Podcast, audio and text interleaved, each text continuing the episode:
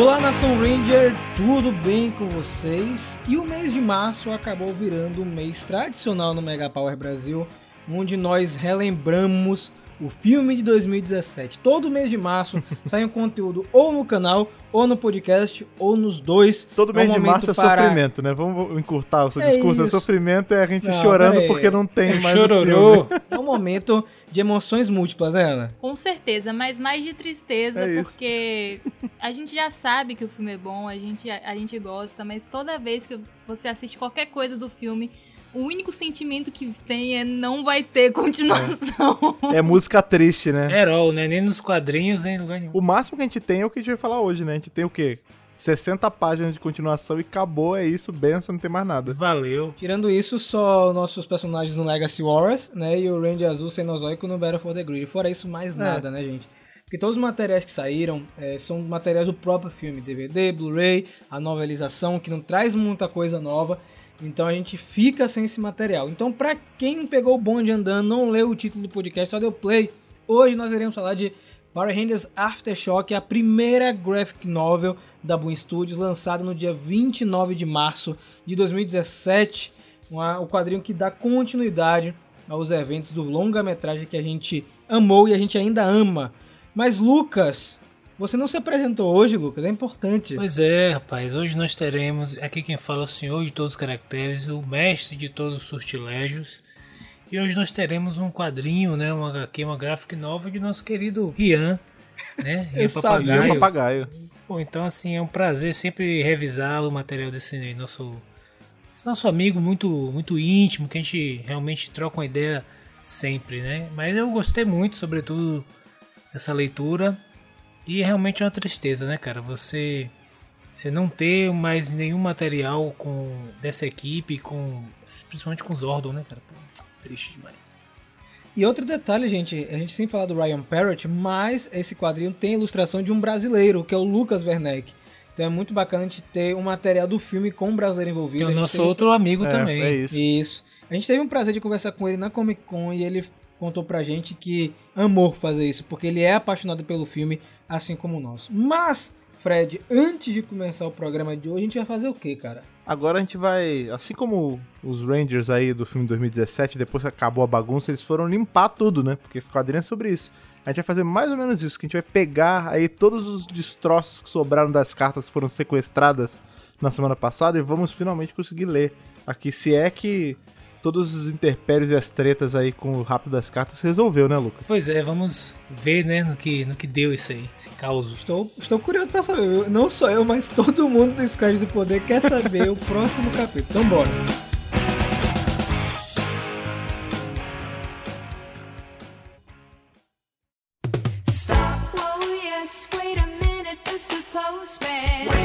Para ajudar a gente aí a seguir mais uma semana em que não temos continuação do filme de 2017, nem do quadrinho de Aftershock, a gente tem que se energizar, né? a gente tem que se munir aí de boas energias que chegam toda semana pra gente pelas cartas que vocês mandam, as cartinhas radioativas, que semana passada teve um certo entrave aí, teve tiveram forças misteriosas que travaram as cartas. Conta como foi isso aí, Lucas. Conta como é que tá a resolução desse negócio. Pois é, cara, então a gente. Eu juntei com o pessoal pra fazer uma força-tarefa pra gente poder resolver isso, né? E Juntou mandei. com a Apex, né? É, mandei aquele ovo que veio com um punhal encravado com uma carta dizendo que não ia ter e tal. E porque as cartas foram raptadas, e mandei esse ovo com esse pu- punhal para pro, pro centro de tratamento né, de dados, etc. aqui do centro de comando. Eles descobriram que esse ovo, na verdade, é um ovo de Barillian Bug. Ah, Vareliano, Então, cara. Olha, olha aí. Então, cara, a gente tá tá vendo, e pra quem não sabe, tá, é, o Barillian Bug ele tem a ver com o nosso é, Evil Darkonda, né? Então estamos suspeitando, talvez ele tenha sido ele que tenha feito esse ataque. Nós estamos aí, abrimos um inquérito, né? Pra poder investigo- é, investigar e averiguar até onde vai. É, Essa traquinagem, né? Exatamente. Agora sim, a notícia boa é que voltou ao normal as cartas e foram entregues agora para uma equipe de motoqueiros fantasmas, né? Da espectros, na verdade, né? São espectros montados em motos fantasmas é, para Com poder fumacê, né? Pra É, matar, pra exatamente. matar inseto. para né? É. poder eles não serem detectados com as cartas. Então eles conseguiram me entregar e aparentemente vão ser eles que vão estar entregando a- até a gente resolver esse problema. Mas vamos ver. Entendi. Tirando isso aí, esse problema com o Darkonda, talvez a gente não sabe, não bateu o martelo, mas pode ter sido ele. É, tirando isso, tá tudo bem. Nós temos cartas Cuidado pra não ser picado pelo inseto barilhano, que eles são perigosos, viu, cara? Não, cuidado todos nós, vocês também estão nessa. Você que pô. é o rapaz que É, pega gente. as cartas, né? Você tem que estar na linha de frente, mais na linha de frente que a gente, Lucas. Então, proteja, vamos se proteger É então. isso. Mas, Lucas, me descola aí a primeira carta rapidinho pra eu dar uma olhada. Opa, pega essa aqui, esse, esse novo recipiente da nossa piscina atômica que eu, que eu coloquei aqui no Deixa eu cantinho. ver aqui. Pronto. Referente ao centro de comando de número 79. Vocês lembram qual era o centro de comando número 79? Lembra, Lucas? Lembra, Fred? É tanta edição, né? Mas essa daí é o que esperar de Power Rangers Dino Fury. Foi antes da estreia e foi enviada pelo Vinícius Silveira. Vamos lá. Olá, emissários radioativos do Mega Power Brasil. Me chamo Vinícius Silveira, tenho 17 anos e moro em Rio Claro, Rio de Janeiro. Olha aí, Fred. Oh, mais um conterrâneo, muito bem-vindo. Acompanho Power Rangers desde bem novinho, lembro de assistir Força Animal na extinta TV Globinho e de assistir alguns especiais no DVD O Melhor de Power Rangers. Não me lembro bem o nome, mas acho que é esse. E foi a partir desse DVD que descobri que existiam mais equipes do que eu conhecia. Cara, esse DVD, ele é o... Ele devia ter um altar pra ele, do tanto de gente que a gente recebe carta falando que, ah, eu comecei pelo DVD O Melhor de Power Ranger, ou eu conheci mais quando o DVD... Cara, é- sério, é um, né? é um material que... Eu vou ser muito sincero, assim, eu fazia uma baita vista grossa, porque pra mim era só um compilado genérico de episódios, tipo, eu nunca liguei muito, porque Não, como, é eu já tinha, como eu já tinha assistido tudo, eu achava muito estranho ver coisas soltas, assim, que não tinham tanta conexão no mesmo, no mesmo disco, né? E, cara, muita gente entrou por ele, por ele então, cara, o gênio aí que compilou isso pra esse DVD. Meus parabéns. Depois com a internet eu comecei a assistir mais e a conhecer melhor o universo de Power Rangers. Minhas temporadas favoritas são Galáxia Perdida, Tempestade Ninja, Força Mística, Dino Charge, atualmente Beast Morphers e os quadrinhos. Sempre que posso, assisto aos reviews no canal com o lanche que não pode faltar. Eu deixo até um emojizinho.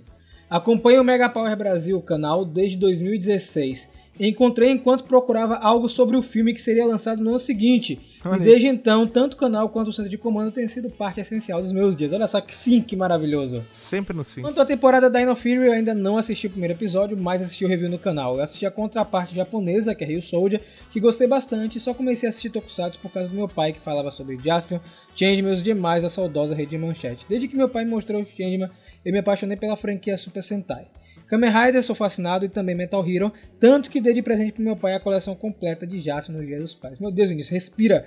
Tô muito Calma, rápido aqui, vírgula, muita coisa. vírgula. Essa semana, a data em que escrevi o e-mail, eu assisti o review no canal e vi algumas imagens do primeiro episódio da nova temporada de Power Rangers e parece uma temporada muito boa. Tem tudo pra dar certo. Então assiste, cara. Não pega É. só o review, não. Assiste, porque aí você vai perder. Você Eu- tá fazendo a- o pior dos sacrilégios O pior aí, de é ver, isso. ver e ouvir nosso review antes de assistir. Tem que ver episódio, cara. É. E assim, eu digo uma coisa. Não sei se você tá fazendo isso porque você não quer ver, porque você vê Rio Soldier, mas assiste Dino Fury que tá muito bom, de verdade. Eu não quero ficar traçando comparativos aí, mas.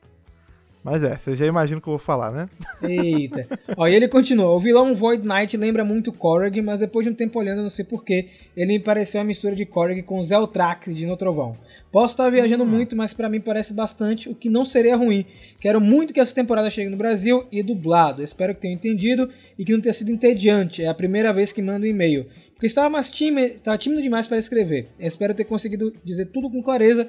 É isso, fiquem bem e que o poder os proteja. Tá ótimo, Vinícius. Muito obrigado. Sim. E muito legal, gente nova mandando e-mail pra gente, isso que é importante. Exato. E realmente ele falou uma coisa aí que a gente não tinha. Eu, pelo menos, não tinha me ligado. Realmente parece o Zeltrax, né? Que O jeitão, né, Fred? O, o Korag é mais parrudo, né? Ele é, ele é mais truncudão e o Zeltrax é magrinho. Ele tem aquele escudo também. Eu acho que Realmente também parece- o jeito, né? O jeito do Void Knight é mais agressivo que nem o do Zeltrax. É, Tipo, não é tão classudo, né? É, mais brutal. E, Lucas, tem mais carta aí pra gente? Mais uma carta aqui.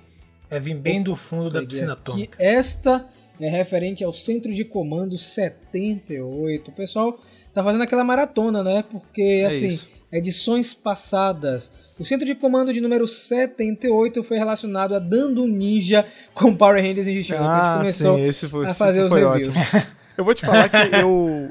É bom você falar qual é o título, porque depois que a gente grava e depois que eu edito, eu meio que. Minha cabeça ela sublima o que, que era. Então, você fala, ah, Fred, você lembra o que você falou no episódio set, sei lá, 62 Ah, mas eu tô com o meu guia aqui, cara. Eu também. Não, é porque tá com o seu guia, mas assim, eu realmente, eu esqueço o que eu falei às vezes, tipo, ah, mas você lembra aqui do, po- porque já veio um pessoal no Twitter falando assim, ah, no, porque no podcast 50 e pouco, você falou, bicho, 50 e pouco já tem 30 edições, já tem 30 semanas já que eu gravei, eu não lembro mais. 30 anos, É né? Olha quem tá mandando pra gente é esse cara aqui, ó.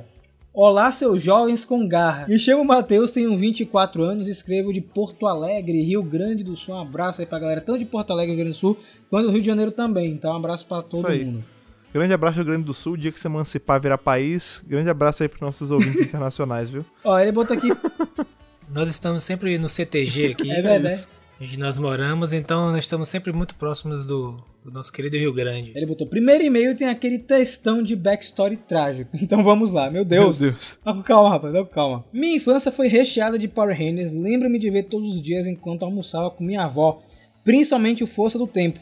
Embora eu tenha acompanhado também com bastante carinho Força Animal e Dino Trovão, duas temporadas que ainda estão entre as minhas favoritas e tenho receio em reassisti-las justamente por isso.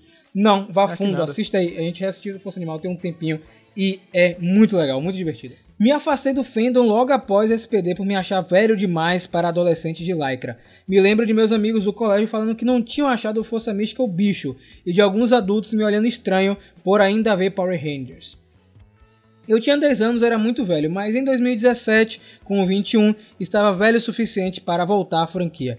Tinha um costume pré-pandêmico de juntar um grupo de amigos da época do ensino médio, encher o rabo de cerveja e ir ao cinema ver algum blockbuster e matar a saudade. Sabe o que eu acho interessante? É, eu sei, né? Vocês talvez que estão sempre com a gente já devem ter notado que o Rafa ele não escolhe antes as cartas, né? A gente sempre pega aleatoriamente. E curiosamente, essa semana as duas que vieram, pe- as pessoas têm alguma ligação com o filme, né? Exatamente. E aí ele botou assim, ó Fred. Aprecio muito o trabalho de vocês por tratarem com seriedade esse fandom e essa franquia. Comecei a ver Tokusatsu e Power Rangers de novo pela galhofa, para dar risada. Mas consumindo o conteúdo de vocês e molhando meus pés nos quadrinhos, consegui perceber um universo muito rico. Ouvi vocês comentando sobre essa postura para com Tokusatsu em algum outro episódio, como ele tem esse estigma de ser visto como um entretenimento menor. E posso dizer que passei dessa mentalidade para uma visão mais respeitosa enquanto consumi o conteúdo de vocês e de outros produtores do nicho. Bueno, Ninjishu agora rapidão para não aumentar o frete da minha carta por excesso de peso, olha aí. Eu comecei a acompanhar a temporada justamente pois ela foi deixada no churrasco da Netflix. Acompanhei Beast Morphers com vocês pelo canal e pelo podcast e às vezes pela load. Vamos mais uma temporada. Eu gostei bastante do início, principalmente do núcleo do vilão, pois achei bem trabalhado comparado com as outras temporadas que vi recentemente. Acho que os monstros da semana terem motivação para ir atrás dos Rangers é uma ideia bem interessante, buscando capturar o cinturão do vilãozão da série. Essa temporada também me cativou ainda no núcleo dos vilões, pois trazem semelhantes com luta livre, outra forma de entretenimento menor que sou viciado. Se vocês puderem divulgar nos posts de podcast quais episódios de Destino vão ser discutidos no programa, eu agradeceria bastante, pois assim vou ouvir o episódio com tudo fresco na memória. Abraços da outra ponta do país. Desculpa a carta quilométrica. É nós que voa na rede de mofagem até mais. Então, cara, a gente coloca na descrição dos posts sim tudo que a gente revisa, episódio, quadrinho, tudo organizadinho para justamente vocês sintonizarem com a gente, né, Fred? Sim, mas assim, a via de regra também para facilitar vocês, cada review que a gente fizer de, de Dino Fury, a gente vai fazer também dois reviews de Aço Ninja. Então é sempre assim, foi um de Dino Fury, vai ser os dois sequentes de Ninja Steel. Então não tem erro, né? E agora a gente vai fazer o que, cara? Agora a gente vai... Eu não sei se a gente vai sofrer, se a gente vai ficar aí, feliz. cara. Que a gente vai ver, a gente vai ver a continuação Aquele sentimento é, exatamente, agridoce. é bem agridoce, né? Porque a gente vai ver a continuação daquilo que nunca teve continuação mesmo, né, cara? Que é justamente o filme aí de 2017 que teve essa. Esse fi- um e meio aí com, com Power Ranger Aftershock, uma ótima HQ que infelizmente também não tem continuação. Então vamos lá, vamos sair logo daqui antes que o inseto barilhano apareça e pique a gente. Vambora, viu? Pisque, viu? Vambora. Gol! E pega SBP aí. SPD. o SPD.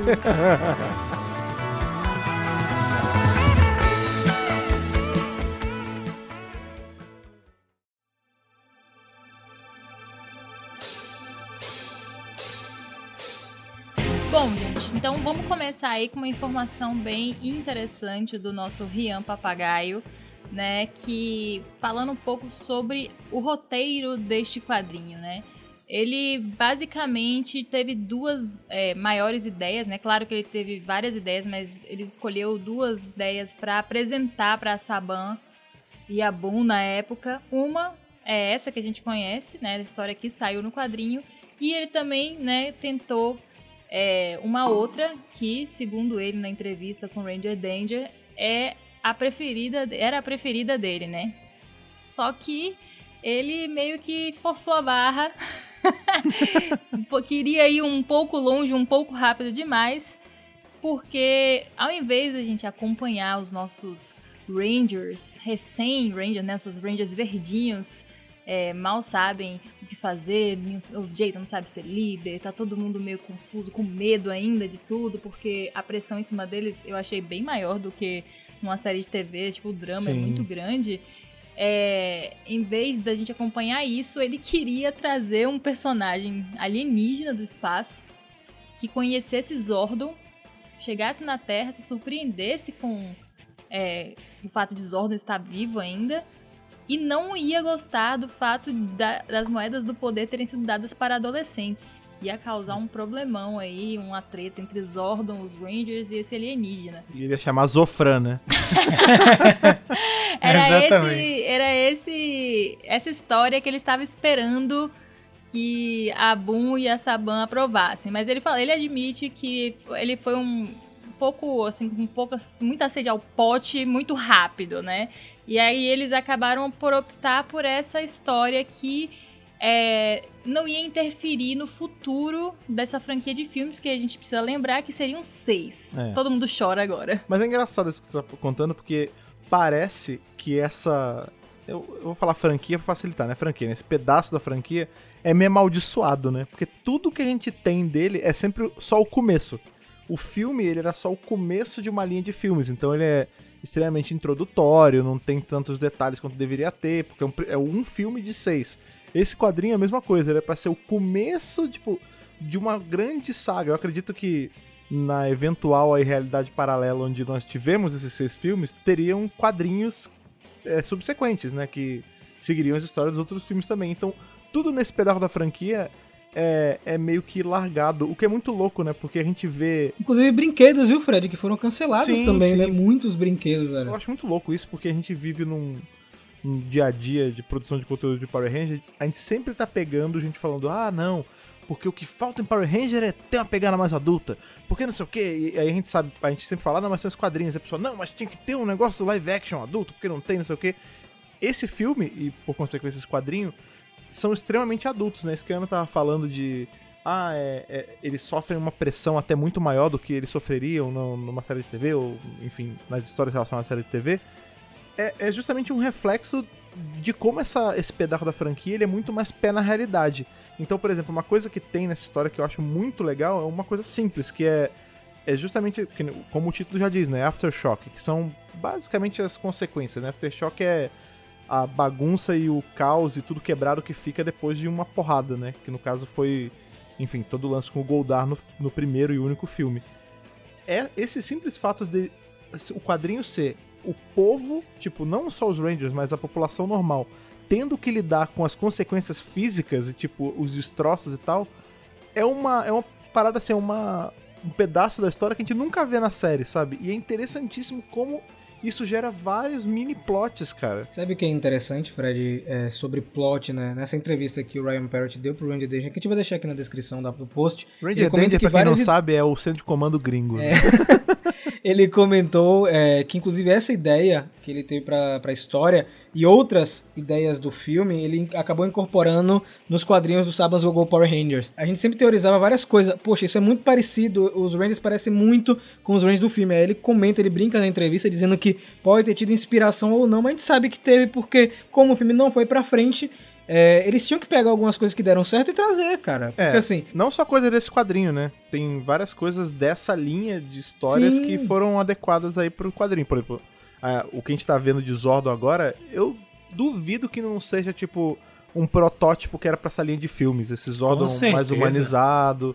é, o lance da, da Rita ter uma ligação muito forte com o Ranger Verde no passado, a gente foi ver depois nos quadrinhos, com aquela quest dela tentando pegar moeda e tudo mais. E aqui nesse quadrinho a gente vai ver justamente uma pré-Prometeia, né? Porque a Apex é é a Prometeia. É isso, e aí a gente, nessa entrevista também, ele fala que hoje ele nem assim tem muita vontade mais de, de escrever para o universo do filme, porque todas as ideias que ele tinha para esse universo, ele já usou em Sabans Gogol e tá usando agora nas duas HQs. Então, ele falou: ah, eu, seria ótimo que alguém, né, apaixonado e que tivesse uma boa ideia voltasse para falar desse universo, mas não eu. Então eu acho que ele meio. Ele não falou que nunca voltaria, mas meio que ah, já deu, né? E é bem legal esse lance que Fred tinha comentado, né, do, do Zofran. Mas na verdade ele, ele se refere especificamente a Sabans Gogol. E eu lembrei daquele arco do Alpha 1, né? Ah, que é literalmente tipo um ser alienígena que vem e fica zangado com os Rangers adolescentes. Então é bem capaz que seja algo nesse, nesse sentido, a inspiração, é. Agora sim, a gente não vai é, contar detalhe por detalhe, mas Lucas, você pode dar só um resumo do que é essa graphic novel, um geral assim da história. É, essa graphic novel ela conta os acontecimentos após a batalha do filme de 2017 com o Goldar e todas as consequências é, logísticas, digamos assim, reais que aconteceriam em uma cidade.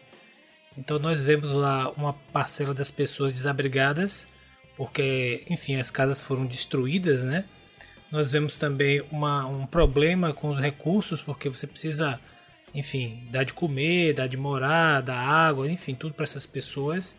E é, a força, digamos assim, o governo da cidade lá da Alameda dos Anjos está tentando articular isso. Além disso, nós temos toda a imprensa, a cidade entra no mapa da, né, assim, de, de alienígenas. Você tem toda a sorte de gente lá indo de curioso até, pessoas que querem ver alienígenas, repórteres, Seríamos é, nós. grupos de, É, é de ajuda. Então a cidade vira um, um verdadeiro inferno. Além disso, você ainda tem os restos, né, os, os resquícios da, daquela camada lá, daquela liga que, que foi, o, o Goldar foi criado, né? Então, que tinha ouro e energia do cristal Zel e etc. Então, essa liga ainda estava por toda a cidade e ela ainda estava criando novos minions, né? Que os Power Rangers tinham que dar conta disso. Então, diversas vezes surgiam esses bichos e eles iam lá e tinham que dar conta. É, Estava surgindo bastante e eles, enfim, nessa, nessa situação, tendo que lidar com essa com todas essas questões que estavam na cidade. Nós vemos também outros personagens, como o comissário de polícia lá, se não me engano, né? Ele também tendo essa dificuldade. Nós temos uma personagem nova, misteriosa, né? Que ela tem ali uma, uma agenda dupla, né? Primeiro ela fala que é de uma instituição de caridade, depois nós vemos que ela estava ali para algo mais. E ela é maligna, né? No, qua- no primeiro quadro que ela, que ela aparece, tipo, ela fala, ah, eu sou da caridade, a gente vem ajudar os pobres e e tal. Aí quando o cara, o maluco da polícia vira, é- o quadro é ela virando, tipo, tipo, maligna, assim, com um olhar diabólico, Isso. com um sorrisão, falando, ah, eles caíram, eles morderam a isca, tipo... Sem sutileza, É né? Já isso. deu logo. Nós temos uma coisa bem legal nesse quadrinho que eu achei, que, são, que é a dupla de vilões, né? Então. Eu achei bem bacana a forma como eles trabalharam, porque, como o Fred mencionou anteriormente, é, é, é, é um quadrinho sobre as consequências, né? Então, uma das consequências também né, de, de tudo que aconteceu é a forma de das pessoas lidarem com alguns tipos de pessoas que tiveram perdas, né? Então, algumas pessoas, na verdade, ficaram invisíveis para uma parte da sociedade lá em Alameda dos Anjos. E elas, é como se elas tivessem sido relegadas a, a nenhuma oportunidade. E a consequência disso é elas viraram extremamente rancorosas. é, enfim, elas ficaram pessoas ruins, digamos assim. E aí tem toda uma lição em, em volta disso. E os vilões são essas pessoas, né? Eu achei bem bacana, porque inclusive quando eles viram monstros né, mais na frente, é, é legal porque eles, tipo assim, a gente não quer ser mais invisível e aí eles viram um monstro gigante, que tipo assim, não tem como você ignorar o monstro gigante. É uma coisa que eu nu- nunca tinha pensado, quer dizer, é uma coisa que inclusive em outro filme que a gente assistiu no cinema colossal, eu não tinha pensado, tinha abordado isso, mas eu não tinha reparado essa sutileza de, de como você às vezes tentar jogar um, um problema para debaixo do, do tapete e no final eles viram um monstro gigante e se volta contra você. Então talvez é é uma- é uma coisa interessante que eu não tinha ainda eu não tinha percebido essa dinâmica simbólica e que esse quadrinho me fez é, perceber e aí até relembrar coisas antigas, como o Colossal, né? Que lida de, de maneira bem mais aberta sobre essa, essa coisa de é, problemas reprimidos, etc. E como eles se transformam em monstros e tal. É, dá pra fazer toda uma análise meio psicológica por trás, né? Quando você incuba muito uma coisa, você fica engolindo na hora que explode, né? Na hora que, que vem à tona, ele perde o controle e realmente vira um monstro, né, cara? E aí, óbvio que o quadrinho deixa isso tudo muito mais literal, né? É, e é legal porque você pode aplicar isso até pro próprio Godzilla, Sim, sim. né? A própria, a própria história do Godzilla também, um pouco isso. Tal. É, o, é, o Godzilla era bem isso, né? Ele é fruto aí do, do mau uso de energia e tudo. Quando ele nasceu, ele era uma analogia ao uso da bomba atômica e tudo mais. E aqui, apesar de não ser isso, é muito interessante você ver também como é. Por exemplo, a gente tá aqui vendo um cenário de guerra, essencialmente, né? Tem pessoas Exato. sem casa, tem pessoas passando fome, tem pessoas machucadas. E mesmo nesses cenários assim, a- existem sempre forças do bem, né? Pessoas que tentam reparar de alguma forma e ajudar de alguma forma. E eu não tô falando nem só na imagem dos Rangers, a gente vê que é, o governo, enfim, as pessoas estão se unindo, estão fazendo ali é, moradas temporárias e tudo mais. E tem pessoas que se aproveitam dessa, dessa baixa né, de, de, de força e de, de moral popular pra tentar fazer alguma coisa, né? Tem tanto o pessoal da Apex que tá meio que instaurando uma vigia ali, um negócio meio coercivo, quanto os próprios vilões, né? Que eles ficam meio seduzidos por aquele. pelos destroços, né? Tipo. Tem muito isso na, na vida real, a Sim, gente tem uma vê, né? ganância, Tipo, porque aí tem ouro envolvido exato, ali, né? não, e não só. Tem uma certa E ganância. não só né? ganância pelo ouro, mas também por força bélica mesmo, né? Por poder, né? Eu. É, tem muito isso, tipo, a gente vê. A gente, não, não por força da, da nossa parte bélica, mas a parte bélica do filme, né?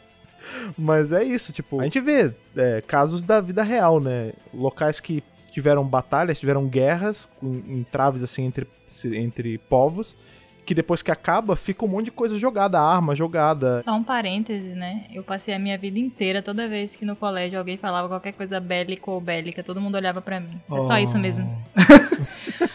Agora, assim, em paralelo a isso tudo aí, desse drama que a gente tem envolvendo todos os habitantes da Alameda dos Anjos, incluindo os dois irmãos, né? Nós temos algo que eu gosto muito, que é desenvolvimento de personagem. A gente tem ainda os Rangers aprendendo a, a lidar com a situação. né? Agora somos Power Rangers, somos protetores.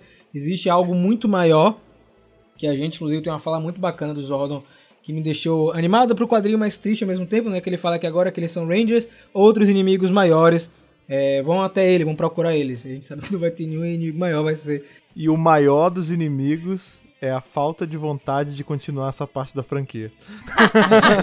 Esse foi o que derrotar, que derrotou. o mal ele. venceu, né, cara? Mas é legal, é porque tem uma curiosidade muito bacana desse podcast também, é que o Ryan Parrott é, escreveu esse quadrinho sem assistir o filme. Ele só leu por três horas, ele teve acesso a três horas, o roteiro. E a partir desse roteiro ele desenvolveu o quadrinho. E ele fala que não conhecia os atores, não sabia como eles eram, né? E a gente não sabia dessa informação até hoje. É, eu, Ana, Lucas e Fred. E eu lendo esse quadrinho, eu consigo ver os atores Sim. nas páginas. Ele foi mu- muito bem escrito. O Ryan Parrott, apesar de ser um cara que na própria entrevista não estava comentando, ele fala que ah, meus quadrinhos são ok, minhas histórias são ok. Ele escreve muito bem. É, ele, ele se coloca muito pra baixo. Ele diz que o que ele está fazendo atualmente, no caso, que é a entrevista de 2020, né? Era ok. Síndrome do Os impostor, né? eu. Síndrome do Como impostor. assim?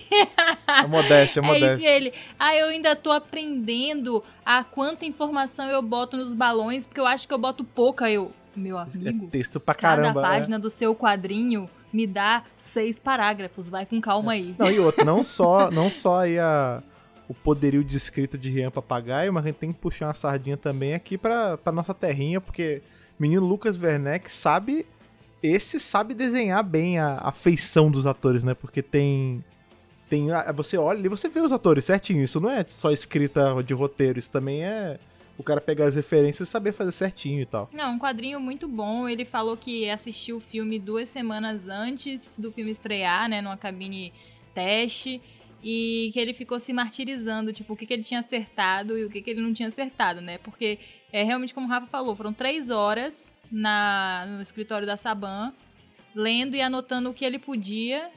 Conversou um pouquinho com a galera, né, do escritório, do filme lá. Ele disse que o filme estava sendo gravado naquele momento que ele ouvia barulhos de explosões e, e coisa assim do, dos sons, na, e que foi tipo quase uma leitura 3D, né? Que as coisas estavam sendo explodidas na sala ao lado e ele lendo. E ele conversou com a galera e foi embora. E aí ele disse que tentou ser o mais rápido possível pra, assim, primeiro pra agradar, né?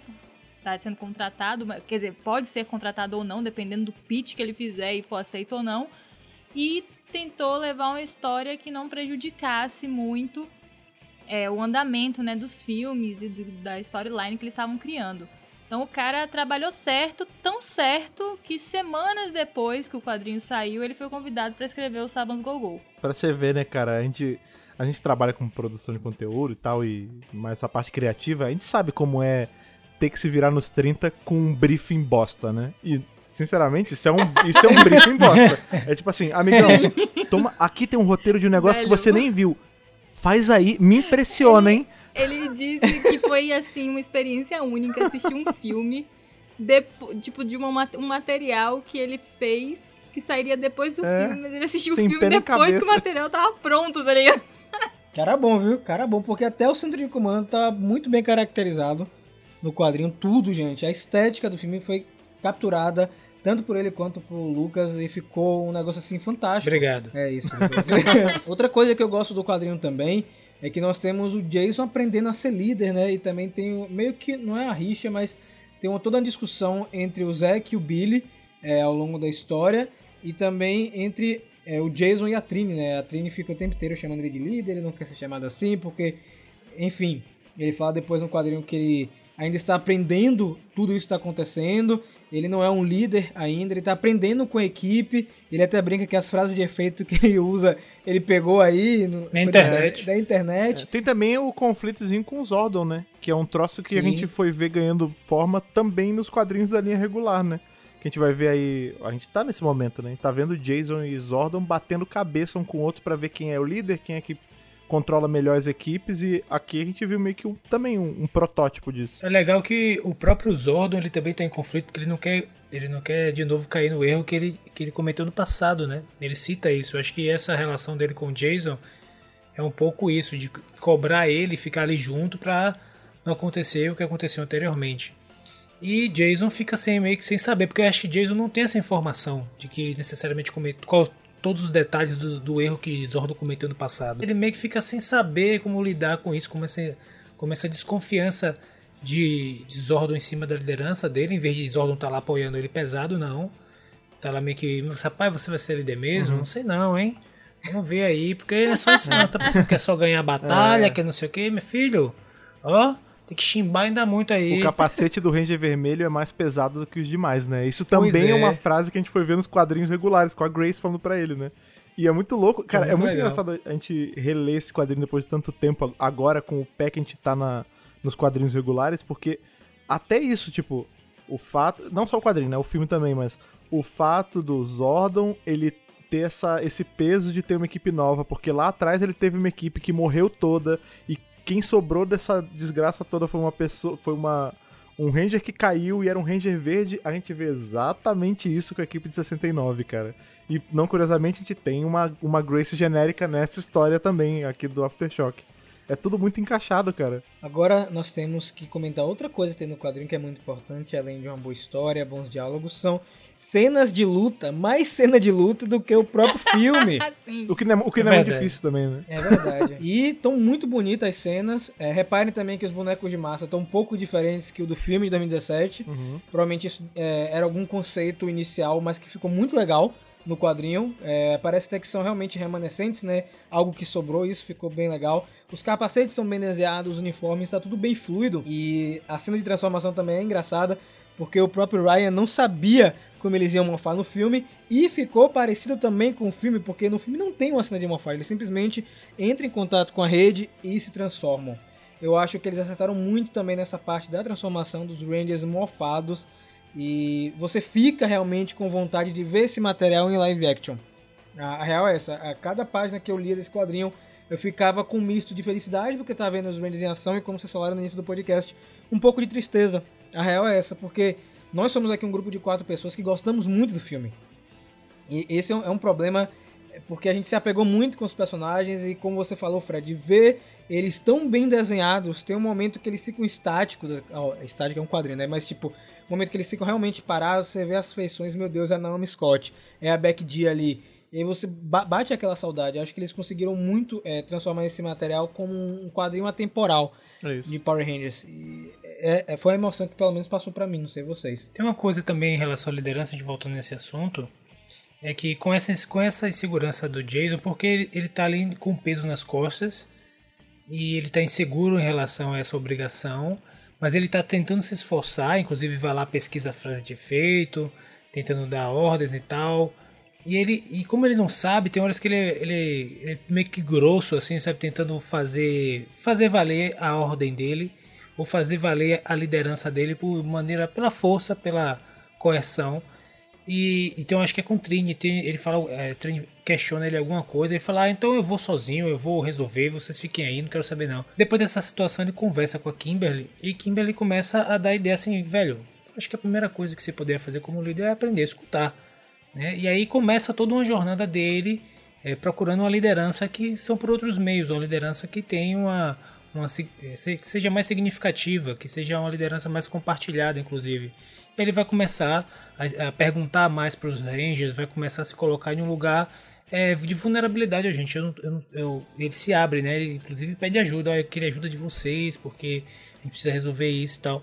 E é bem legal esse arco do, de como construir uma liderança, porque ele, ele, ele, ele abre com todo essa, esse questionamento, essa insegurança, ele vai fechando com essa ideia de que juntos somos mais, de que, de que nem todas as peças ah, do conjunto precisam ser perfeitas para funcionarem bem.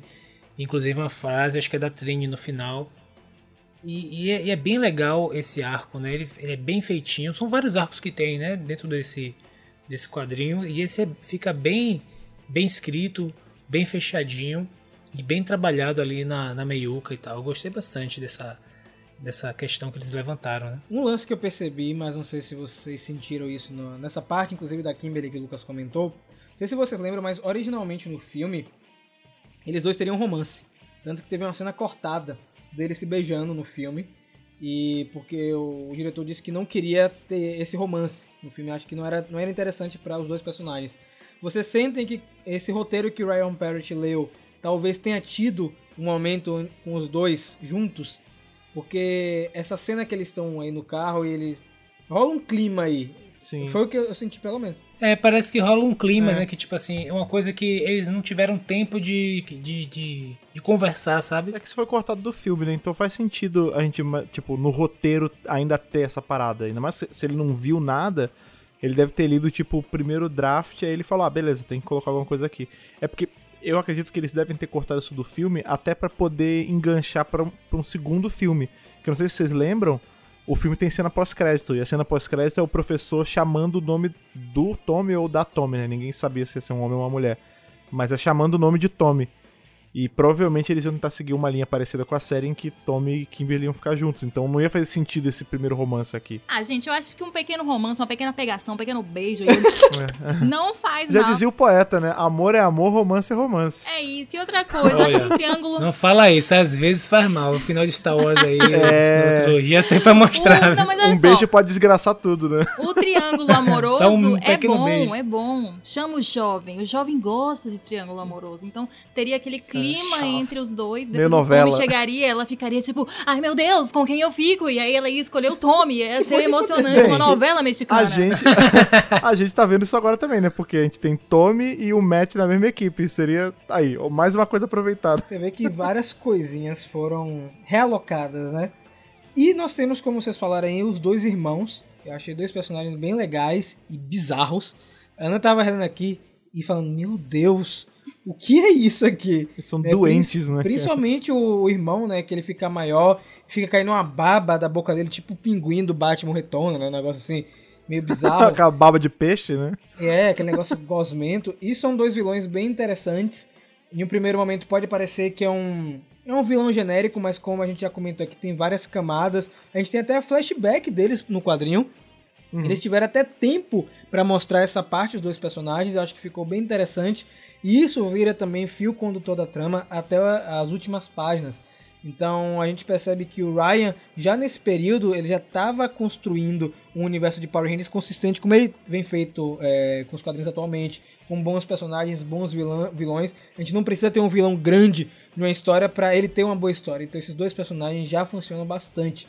E acaba que a resolução, eles tentam na verdade resolver essa história no diálogo, como é Power Rangers. Só que acaba que rola um plano aí do Billy, né, com eletricidade pra petrificar os dois irmãos e aí nós temos o o dia foi salvo, né? Curioso, né, que na entrevista Rian fala que ele o personagem que ele menos conseguiu captar foi o Billy. E eu, eu não achei isso, sabe, lendo o quadrinho. Eu também não. Eu, eu achei assim que ele fez as, as piadas, entre aspas, as, as colocações, né? Que ele faz nerds, né? Que o cérebro funciona de outra forma e tal.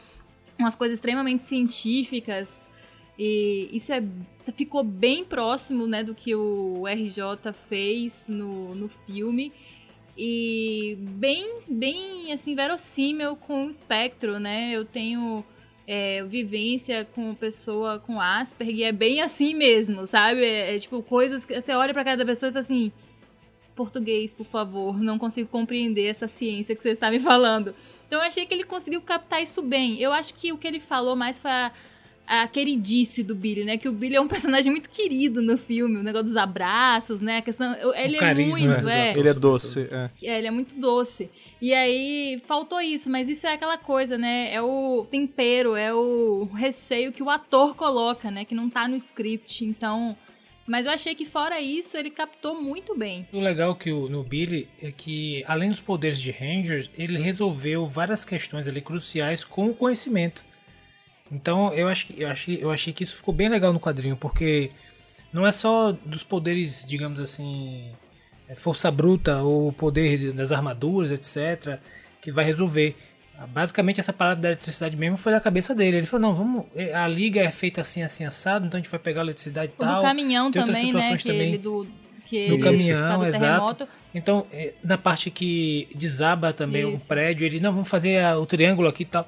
Então, várias situações cruciais do quadrinho é, é resolvida com o conhecimento, não E com ele faz poder, isso com no nada filme assim. também, né? Quando o, É. o Jason chega lá com a, com a tornozeleira eletrônica, né? E ele, tipo, faz lá uma gaiola de Faraday pra Sim, des- sim. desligar a parada e dar... Uma É uma gambiarra. gambiarra lá pra poder soltar o Jason. Então, assim, o cara já era, tipo... Não foi poder que deixou ele inteligente, não. Ele já era um gênio antes. É, eu acho legal isso, porque esse quadrinho ele segue essa, essa linha. né, e os quadrinhos de Power Rangers em geral estão fazendo isso, né? Que eles meio que subvertem a nossa expectativa, né? Então a gente vê tipo o título Aftershock, aí a gente vê tipo o comecinho é um monte de escombro e tal, e na real não é sobre porrada necessariamente, né? É muito mais sobre um plano, é muito mais sobre o psicológico. É, eu agora relendo, eu tive a mesma sensação que eu tive quando eu li Psychopath. Porque Psychopath a gente tava achando que ia ser um negócio extremamente visceral, de sangria desatada, e no fim, na verdade não, era um quadrinho muito mais psicológico, era muito mais sobre uma análise da mente dos personagens do que sobre o embate mesmo. E aqui é a mesma coisa, apesar de a gente ter muita ação e tudo mais, ele é mais sobre quase que esse trauma, essas, essas cicatrizes que o confronto do primeiro filme causou, e, e como as pessoas estão lidando com isso, né, cara? É porque o legal disso, sobretudo, e, e o tema, digamos assim, o metatema é de que todo tratamento que você vai fazer para uma coisa má, ele tem um efeito colateral. Mesmo que você vai, vai fazer, vai- você vai curar o câncer, faz quimioterapia, tem um efeito colateral daquilo, né? Tem coisas que seu corpo vai, vai criar outros problemas. Então, no final, de, no final das contas, o quadrinho é meio que sobre isso. Então, apesar de eles salvarem, é, fazer aquela luta para salvar a cidade, etc., lutar com robôs gigantes, mas existe um efeito colateral. A que custo, né? É que custo. Então, assim, to- toda vez que eles vão tentar, toda vez que se tenta resolver alguma coisa, existe um preço a pagar sobre aquilo, mesmo que seja uma coisa boa, né? No caso, inclusive, dos vilões. Então, é, é, as coisas se destruíram, etc. As pessoas estavam cada um tomando conta de suas vidas e tal. E a gente tem as consequências é, não desejáveis que foram aquelas duas pessoas passarem por aquilo. Mesmo eles, eles solucionando esse, esse problema moral no quadrinho de maneira rápida, assim, de uma tacada só, acho que é o Zack que fala, o Zack chega assim, velho, é, ter uma vida ferrada não te dá direito de machucar pessoas, tipo, É se você quiser aqui, eu falo da minha vida também toda ferrada, e não é por isso a gente tá aqui e tal. É claro que isso é uma maneira simplificada de resolver o problema moral, é, mas, É, mas assim, essencialmente é isso, né? É, vida essencialmente é de isso. escolhas. É, é porque a, é, a ideia é que não teria direito, mas a ideia é que a gente compreenda como o mecanismo que, que, a- que, que dá gênese a esse fenômeno de surgir, surgirem pessoas assim, né? E aí a gente tentar evitar, tentar consertar, tentar fazer outros mecanismos para que isso pelo menos diminua a incidência de acontecer isso com as pessoas, né? Sim. É, mas isso é muito comum, né, cara? A gente vê É. esse questionamento de. Essa para que a gente fala de, ah, isso é coisas que vilões são feitas, é, things villains are made of, né? Tipo, geralmente o que cria vilões é a mesma coisa que cria heróis, né? É só. A diferença da chave é só uma escolha. Tipo, ah, é sempre um acidente ou um trauma. E vai muito você. Vai muito de como você reage a esse trauma. Como a pessoa lida com isso, né? A gente tem, a gente tem um paralelo Hanzik também, né? É isso, exatamente, né, cara? Qu- Quantos heróis e quantos vilões você não vê nascendo de escombros de um, de um conflito? Vai chegar um momento, Harry, que você terá de escolher entre o que é fácil e o que é certo. Exatamente, Harry exatamente. Potter Pois e a é. Pedra Filosofal. Receba. Depois dessa aí, eu acho que. Essa veio como Essa aí, mágica, né? nossa. Tá bom de sacanagem, hein, Fred? Tá bom. né? Abracadabra! Eita desgrama. Ó, mas a gente também tem que concordar que o nosso amigo Rian fez um bom trabalho na luta de Zords. Ele, ele também comentou na, na entrevista que o quadrinho meio que tem todos os elementos, né, Ana, do, de Power Rangers. É, ele comentou uma coisa muito interessante que eu achei assim fantástica, que eu acho que depois dá pra até a gente traduzir pra alguma coisa, algum conteúdo aí. Ele fala assim, todo, toda a história, né, todo ele falou quadrinho porque ele tá dentro desse, dessa área, né, mas todo o quadrinho tem elementos que a pessoa vai buscando, né? Tipo, ah, se eu vou ler Batman, eu quero, né, ver o visual do Batman, eu quero ver Gotham, eu quero ver os vilões. Se eu vou ler Power Ranger, eu quero ver personagens, né, que eu já conheço e gosto. Quero ver é, a ação, né, que é, é assim, um dos pilares de Power Ranger, né, aquela action packed series. E a gente quer ver robô gigante e monstro gigante se batendo, né? Óbvio, ele falou, são os três pilares de alguém que, que tá, vai procurar um material de Power Ranger. Então, ele falou, não podia deixar de fora deste quadrinho, apesar de eu ter poucas páginas, uma luta de Zord. E é bem interessante também porque ele fala que não sabia como é que o Megazord ia se formar, então não tem essa cena, porque. É, corta direto, né? Eles apareceram aí, bota aí. Se bem que no filme também, né, um fumacê da Zorra, a gente quase não vê, a gente vê uma, uma- um pedaço vindo aqui, os um negócio correndo. montando ali. Mas ficou, ficou bonito, viu? É é um corte assim, o monstro gigante tá destruindo a cidade, do nada eles aparecem já juntos para lutar contra ele. Eu acho que ficou bacana a luta. Ela é bem rapidinha, mas eu acho que encaixou. E aí a gente tem, tanto no filme quanto no quadrinho, o ciclo fechado, né? A gente teve todos os elementos sendo utilizados. No final, eles tentam, como o Lucas falou, ainda dialogar com os dois irmãos, né? O Zack tenta meio que falar um pouco sobre os problemas dele, né? Usa como exemplo. A gente sabe que essa história é da mãe dele, né? A mãe dele é doente, que é um dos momentos que eu acho interessantíssimos no filme. Acho que tem uma carga emocional muito grande. Eu lembro que na época eu me emocionei, é, principalmente naquela cena da fogueira, né? Que eles estão conversando e cada um conta um pouco sobre a vida deles. E a parte da, da história do Zack foi a que me tocou mais naquele momento. E aí ele tenta é, conversar com os dois irmãos, mas não funciona, não surtiu muito efeito e acaba que eles ficam petrificados. Eu não sei se eles morreram, tá? Foi um negócio assim que. Eles É, falam que eles continuaram que sim. vivos, eles estão vivos, mas eles estão petrificados, Presos. presos. É. E a mulher leva e bota no tubo, É pior né? que a morte, né? A moça. Ele tá falando dos, vilã, dos É. vilões, né? Isso. A moça da Apex É isso que levou eles. falar. Mas a eles mulher... estão mortos eles ou não? Não, ela fala que eles Então, estão mas é vivos. isso, mas eles estão. Não, eles eles não, estão. estão, acho que tipo, não estão mortos, não. Estão petrificados. É, É, o que é pior que a morte, né? Porque eles estão vivos, travados, ali em Travados, forma exato, monstruosa. É. É, ela fala que eles estão que eles estão vivos, mas que estão lá presos naquela casca, né, naquela casca de cristal, e ela simplesmente mete os caras num tubo. Eu acho que ela ia criar alguma coisa tenebrosa a partir disso, sim, né? sim. Será que ela não ia usar a energia ali residual um nesses Ranger corpos pra, pra usar. Não, pra Pra usar, tipo, pra energizar a Apex, tipo a, a Grace tá fazendo com a É adaga? isso. Eu acho que essa a- a- o bacana da Apex, e que talvez mais na frente fosse criar um, um arco sobre isso, é que a Apex seria uma organização digamos assim, governamental ou paragovernamental de algum grupo supragovernamental, não sei, dos Estados Unidos, que não aceita ficar é, sem um controle é, da, da- Então, assim, como é que. Como tem do- é, cinco jovens. Não, não existe. A gente tem a soberania e tal, e entra numa discussão mais nessa questão de governo, né? Que, tipo assim, vocês vão ser vigilantes, né? Vocês precisam se submeter a uma hierarquia. Algo meio Watchmen, né? Exato, vocês precisam ser, ter forma de serem julgados, etc, né? Serem avaliados e tal. Então acho que é possível que entrasse nesse tema mais na frente, que seria interessante também, né? Sei lá, sei lá, no quarto, Sim. quinto filme, tá ligado? Talvez a É gente fosse bacana. ver algo, algo até uma mistura entre a Prometeia com os Guardiões de Prata, né?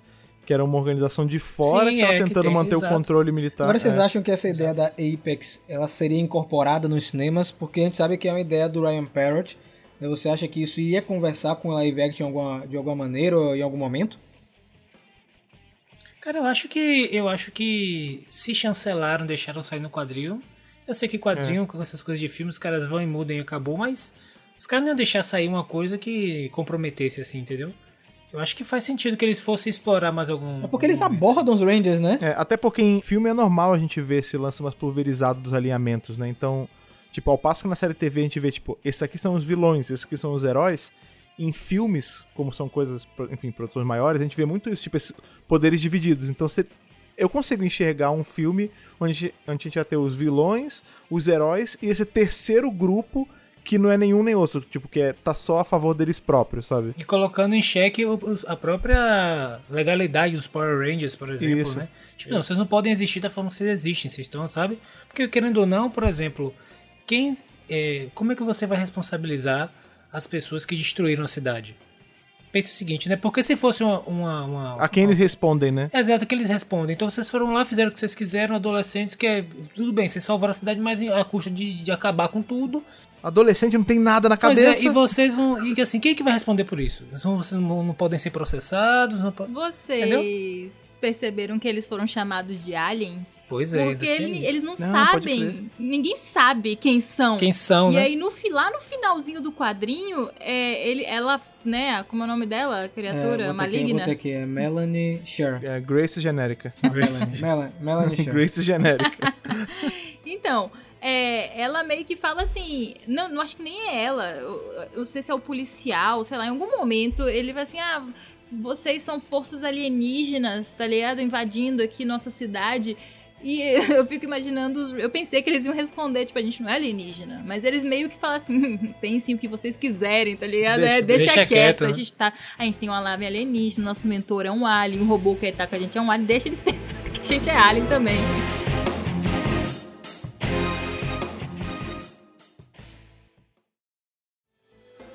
Resumindo bem aí nossa, todo esse nosso bate-papo, é- foi o que eu falei lá no começo do podcast.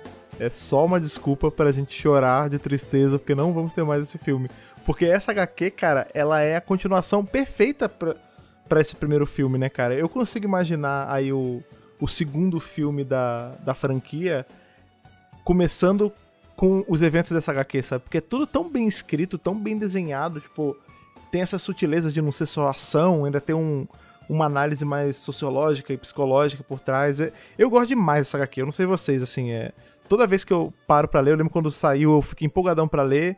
Já li mais uma vez depois disso e tô lendo agora pela terceira vez e, cara, ela não envelhece nada mal. Ela continua me animando tanto quanto a primeira vez. É só uma pena, assim como o filme, que a gente nunca vai ver mais nada dela, né, cara? Eu espero que um dia, pelo menos, ah, sei lá, os direitos fiquem mais alinhados aí pra Hasbro poder fazer alguma coisa, nem que seja inserir, pegar um desses Rangers e colocar em uma saga e falar que ele, sabe, referências dessa história. Não, pensa só. Os caras, tipo, vamos dar um tempo, né? A Hasbro precisa respirar, não vamos afobar a criatura antes, né, deles com, com- colocarem as garrinhas pra fora, né, todos os potenciais. Estão colocando bastante, pois já, é, tá vendo mas aí? assim, na hora que eles anunciarem todo o universo, já tiver as coisas meio que andando, né, dando certo e tal, quem sabe eles não vão falar assim, pô, gente, sabe aquele material lá do filme 2000? Aquele material é tão bom. Tá parado não- lá, né? Por que a gente não bota alguém na Boom pra fazer aí? Bota aí pra fazer dinheiro. Engraçado você falar isso. Esses dias agora, foi. A gente tá gravando na quarta, não sei se foi ontem ou anteontem. Que o, o Twitter oficial de Power Ranger postou um negócio e ele colocou. Não é tudo bem que não é desse filme, mas eles colocaram uma imagem que tinha o Ivan Uzi. E eu até falei, cara, que doido, porque até o tempo atrás eles nem tocavam nesse assunto porque não tinham os direitos, né? E a- da mesma forma, tipo, sempre que tem, por exemplo, agora teve o, o como se fosse o Dia do Orgulho Negro, né, pra franquia, e eles falaram do RJ Tyler, então tem. E você vê que eles, eles esqueceram meio que a Hasbro por uma época grande, assim. Ela tentou me colocar esse filme pra debaixo do tapete, mas vira e mexe, as- tanto esse filme quanto o filme de 95, eles estão meio que. Eles vão dando um, um negócio assim, tipo, olha, a gente não pode usar muito, mas tá aqui, a gente lembra que existe. Sempre vem uma fagulhinha de esperança pra mim. Mas eu acho que eles. A Hasbro é tipo um, um jogador extra na, na rodada, sabe? Eu acho que, Uhum. tipo, a Saban e a Disney e depois a- o pessoal novo, né, da Saban, sempre ficava com essa rinha, né? De, ai, é do- da empresa tal, não vou usar, é da empresa tal. Eu não sei se a Hasbro vai ter isso, entendeu? Porque, é, tipo, não faz sentido. Eles agora têm a franquia como um todo e eles não acham que não acho que eles vão deixar de explorar alguma coisa porque foi fulano que fez, entendeu? Então, Isso, por exemplo, tem o isso. filme de 95 que é deles. Então, assim, no, no, no dia do investidor, na hora que eles falaram de cinema, eles meteram o filme em 2017, porque era o material de mais alta qualidade que eles tinham no portfólio Sim. deles. Não foi eu que fiz, mas é isso aqui que tá no meu Mas é portfólio, meu, é né? meu. Então os caras paguei. botaram lá várias imagens do filme. Deu até um aperto no coração na, é- na hora, né? Mas. É, enfim, é, é isso, né? Eles podem usar o que eles quiserem. Inclusive, esse ano que vem, eles falaram assim: ô, galera aí. Que Rafa falou pra mim assim: os atores são muito caros. Hum, a Rafa tem dinheiro. Se eles quiserem falar assim, É. "Ô, ga- galera, bora reunir aí. Pega um cara insano aí pra ser Tommy e mete o segundo filme e acabou, imagine. Os caras fazem o que eles Você quiserem. imaginou se eles metem o louco e falam assim, ô, lembra que a gente falou que a gente ia fazer um filme novo que não, não ia ter continuação? Não, mentira, É vai ser isso. continuação. Mudei de ideia. Fazer tipo uma trilogia, pelo menos. né? O senhor Hasbro vai acordar assim e falar, putz, eu falei que não ia fazer? Quer saber?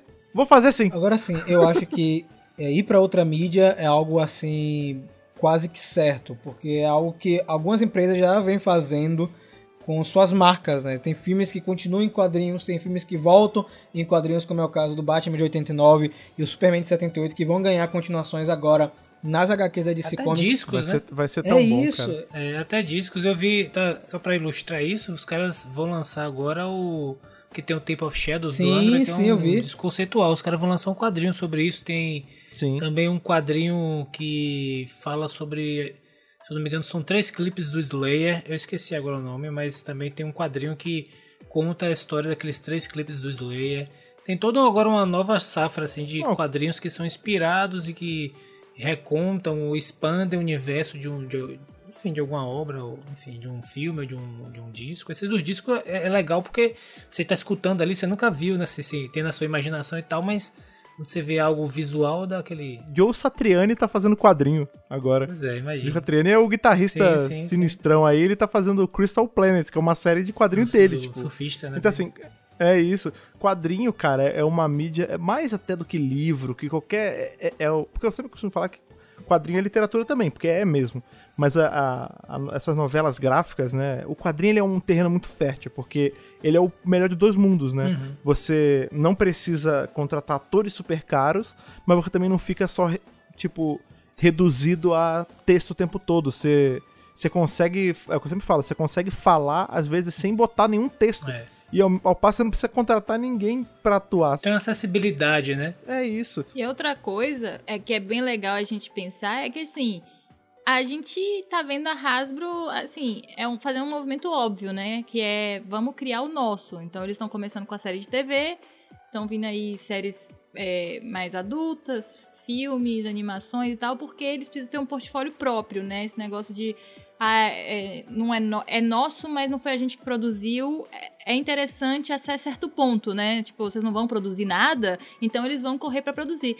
Mas assim, o filme de 2017 e o que eles tinham planejado, né, pra esse para essa série de filmes, eu tenho certeza que é um material bom e de qualidade. Foi pensado com carinho, Sim. porque seis filmes é um investimento muito grande. Então, assim, É. pode ser que eventualmente alguém pare lá dentro e fale assim: não, vamos pegar, né? O, qual era a ideia disso aqui mesmo? E os caras decidam botar pra frente. Porque o lance é que Power Rangers não foi vendido porque ninguém queria Power Rangers. Power Rangers não foi vendido pra uma empresa rival que queria comprar pra destruir, igual a Coca-Cola faz com as marcas né? Que são. É, que s- compra e depois o negócio some do mercado. Não foi pra isso. O cara que é o, o boss da Hasbro trabalhou com Raiz Saban, trabalhou em Power Rangers, ele gosta. Amigos pessoais, Você acha né? que ele não que ele não vai ter acesso a, a, tipo os planos do que eram os filmes? Ele vai ter. Então assim, né, depois que a poeira baixar e a Hasbro produzir algumas coisas que são deles, eles podem voltar. E assim, a idade dos meninos ainda dura aí mais uns 10 a 15 anos, a carinha deles. Então, assim, eles não são crianças, né? Tipo Stranger Things, se você não filmar no ano seguinte, você perde as idades dos meninos. Já são adultos. Então, daqui a dois anos, três anos, se eles quiserem pegar e fazer um filme, eles podem. Não, e nada impede também de. Vamos supor que demore. Tô chutando super pra frente. Vamos supor que demore 10 anos pra eles conseguirem tirar esse entrave e fazer os filmes com os atores do primeiro filme. Eles podem muito bem justificar que teve um, um time skip, uma passagem de tempo gigante e fazer quadrinho contando essas histórias. Bom, o Doctor Who fez, faz isso há anos. A gente teve, tipo, um, um buraco no meio do oitavo e do, e do nono doutor que foi justificado com, tipo, história retroativa saindo em áudio, em quadrinho, tipo. É mais, se você para pensar, é, é melhor ainda que eles demorem. Porque eles têm mais desculpa pra fazer E quadrinho. tem outra coisa também, né, que a gente já está acompanhando há algum tempo. O Power Rangers agora tem um multiverso. A gente sabe que o filme de 2017 não é canon. O próprio Kyle Riggs na época comentou que não colocou nos quadrinhos durante a Tragedy Grid porque não era canônico. Mas a Hasbro pode muito bem decidir que amanhã Que é é. canônico e faz parte do multiverso. E aí, imagine ter uma grande batalha nos cinemas, alguma, alguma grande saga. A gente tem o RG Kyler aparecendo como Billy do filme de 2017 e você integra tudo. Velho de E barba, não, né? Tipo, velho, novo, tanto vi. faz. Tipo, o importante é ele aparecer, sabe? Eu acho que é um universo que é interessante. Você tem uma fanbase muito legal dele e é um material bom. É um material que existe, está pronto e você pode é, trazer mais histórias. O Aftershock é uma graphic novel que mostra o potencial que o filme tem. Sabe? Imagina, é um, é um quadrinho feito sem o cara assistir o filme e sair um material insano como esse. Imagina se ele tivesse tido todo o acesso às imagens, os atores, que material seria melhor ainda. Então eu acho que o Aftershock ele é um gostinho do que a gente pode ter futuramente com essa galera. Eu acho que não foi esquecido para sempre, de verdade. Eu acho que não foi apagado. Pode ter sido apagado pela Saban. Isso pode ter rolado, porque a Saban realmente estava querendo fazer a gente esquecer, né? Produto sumia, esse quadrinho que a gente leu hoje sumiu, o Fred sabe muito bem disso, sumiu. É, é, desapare- A desapareceu, assim, da própria Boom Studios, não tinha mais para vender. E agora voltou em formato digital, então eu acho que existe o interesse da Hasbro de trabalhar com tudo que foi feito de Power Rangers. Tudo. Da, do filme que foi menos aceito até o material mais aceito. Eu acho que o futuro é brilhante. Eu prefiro acreditar que sim. E eu gostaria muito de ver nossos meninos e meninas de volta. Eu gostaria muito.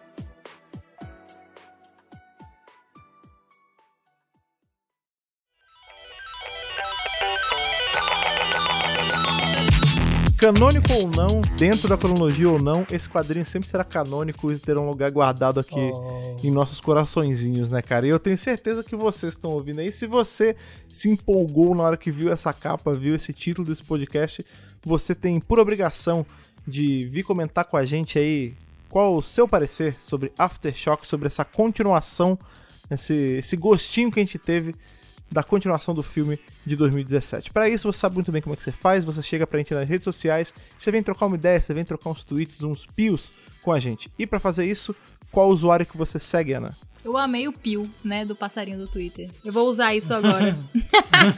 Negócio de tweet, nunca mais eu vou falar tweet. Eu vou avisar no meu Pio. tweet, que agora Pio assim, ó. 12. Sabe o Pio que eu dei? É o pio. No último Pio que É eu o falei Pio aqui. Pisque. Guerreiro papagaio, é isso. Pio Pix. Enfim. É o pisque, pô. Manda o pisque. O pisque, pai. Manda o pisque, pai, pra mim. Rapaz, eles perderam a oportunidade de fazer, pô, tinha que ser pisque, tão Não, fácil pisque, não, quanto. piche. Aí, pisque, tá ligado? Enfim, chega de, de brincadeiras. É, você acha a gente no arroba Brasil em todas as redes sociais, mas principalmente, gente, chega lá no Twitter. Tem uma galera que não tem Twitter. Gente, hello! Vai dar um pio lá no Twitter. Porque lá é onde tudo acontece primeiro. Vocês estão perdendo. Pintinho Sabe aquele, pio. aquele meme que você mostra pra alguém que tem Twitter, a pessoa finge que não viu, porque já, já viu no Twitter, entendeu? Então, assim, faz a conta, segue o Mega Power e fica por dentro de tudo. Arroba Mega Power Brasil. Exatamente. Se você quiser mandar mais do que um pio e mais do que um pisque, você pode muito bem mandar uma cartinha virtual. Então como é que você faz, Lucas? Você pode mandar a sua cartinha virtual que vai aparecer na nossa leitura de e-mails é, em cada edição. Você manda para contato megapowerbrasil.gmail.com Lembrando que no assunto você tem que botar a edição do podcast que você está se referindo. No corpo do e-mail você vai colocar nome, idade e de onde fala. Também se você quiser assim, mande um beijo para mim, pro meu pai, para você também quiser botar algum recadinho. Pra você Também também, vale. Zordon. É, e lembre-se porque essa- essas informações são muito importantes para o Power Sense, né, cara? A gente vai, no final a gente vai Exato. tabular, computar todos esses dados, a gente vai botar no nosso centro de comando, onde o Alpha vai nos dizer várias coisas sobre vocês. Olha. Então, per favore. E caso você queira falar de uma forma diferente, com coisas físicas, com cartas, com regalos, com teses de, de mestrado, doutorado, como Desenhos. você desenhos, como você faz, Rafa? Galera, ó, super simples, caixa postal 4040, CEP 41 830 traço 972, Salvador, Bahia. E se a carta ficar grande, Lucas, o cara envia como? Se você for fazer uma carta bacana, com 60 laudas, tem que inspirar lá, botar a capa direitinha, norma da BNT, tudo lindinho, tudo, conformes, certinho ali, tudo nos conforme que a gente vai que a gente vai ler isso aí com muito cuidado, fazer a banca para analisar, né? Nós quatro vamos analisar a banca analisadora.